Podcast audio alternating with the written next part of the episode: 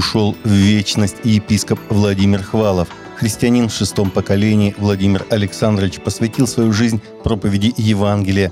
25 лет служил старшим пастором Церкви Христа Спасителя в Ростове-на-Дону.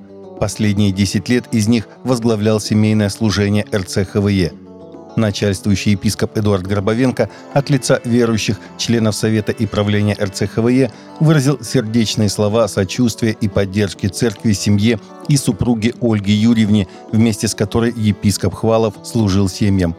Благодарим Бога за его яркий пример веры, служения людям и посвящения церкви. Владимир Александрович поддерживал, наставлял, молился за общины, служителей и их семьи – Служители и прихожане очень уважали Владимира Александровича, слушались его советов, были благодарны за молитвы. Он любил свою большую семью, Господа и Церковь. Его отцовское сердце вмещало многих. Нам всем будет не хватать его доброй улыбки, мудрых наставлений и отцовской заботы.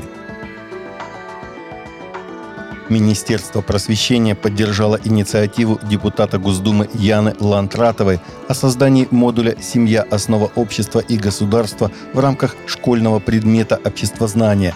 Документ имеется в распоряжении РИА Новости.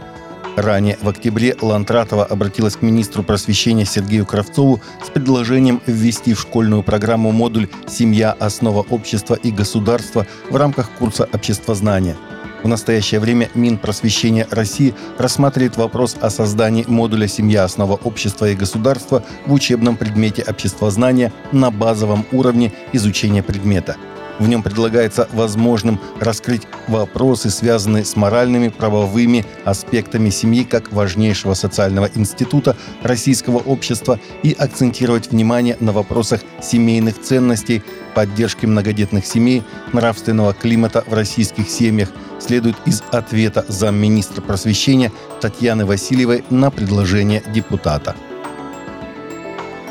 столице Объединенных Арабских Эмиратов Абу-Даби 6-7 ноября состоялся глобальный саммит религиозных лидеров «Единение совести. Сплотим религиозных лидеров ради возрождения планеты», посвященный проблемам защиты окружающей среды – Мероприятие приурочено к конференции ООН по изменению климата, которая состоится в ОАЭ в декабре этого года.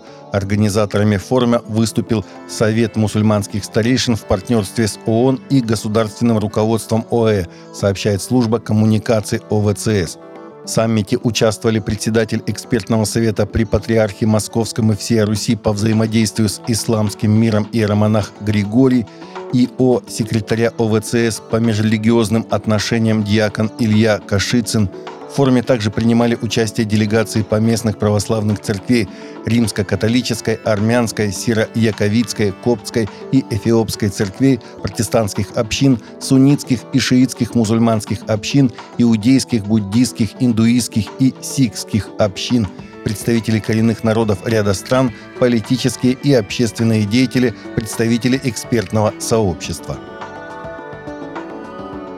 Протестантский пастор и 15 женщин стали объектом расследования полиции штата Утар-Прадиш, Индия, которая утверждает, что женщины распространяют суеверие. Все они были зарегистрированы в соответствии со строгим антиконверсионным уставом штата, сообщает The Christian Post – по данным полиции, пастор якобы сообщил гостям молитвенного собрания в районе Кушинагар, что, помолившись Иисусу, они освободятся от злых духов и смогут получить чудесное исцеление от своих болезней. 15 женщинам были предъявлены обвинения в распространении суеверий. Усаньюз отмечает, что это уже шестая жалоба на пастора и его семью – Одна из женщин Бахарати рассказала, что ее арестовали, сажали в тюрьму, 26 раз ложно обвиняли в торговле наркотиками и жестоких преступлениях ни за что. Около 15 пасторов содержатся в различных тюрьмах штата по обвинению в нарушении антиконверсионного закона. В этом году две миссионерские организации США осуществляли служение в Никарагуа в попытке донести Евангелие Иисуса Христа до тысячи людей. Как сообщает CBN News, миссионерка Брит Хэнкок из организации «Горные врата» вместе с евангелистом Натаном Моррисом и служителями Shake with Nation приняли Божие призвание служить никарагуанцам – только в 2023 году в мероприятиях приняли участие около 650 тысяч человек. Осталась одна евангелизационная кампания. Более того, в течение следующего года будут проведены еще десятки информационно-пропагандистских мероприятий. Во имя Иисуса к концу следующего года мы евангелизируем целую страну, сказал Хэнкок. В стране проживает 6 миллионов человек, по географическим размерам она примерно равна штату Алабама. Мы просто так благодарны Иисусу и за то, что Он делает и позволяет нам принять в этом участие, продолжил он. Миссионер отметил, что десятки тысяч людей пришли к спасительной вере во Христа, а тысячи были исцелены.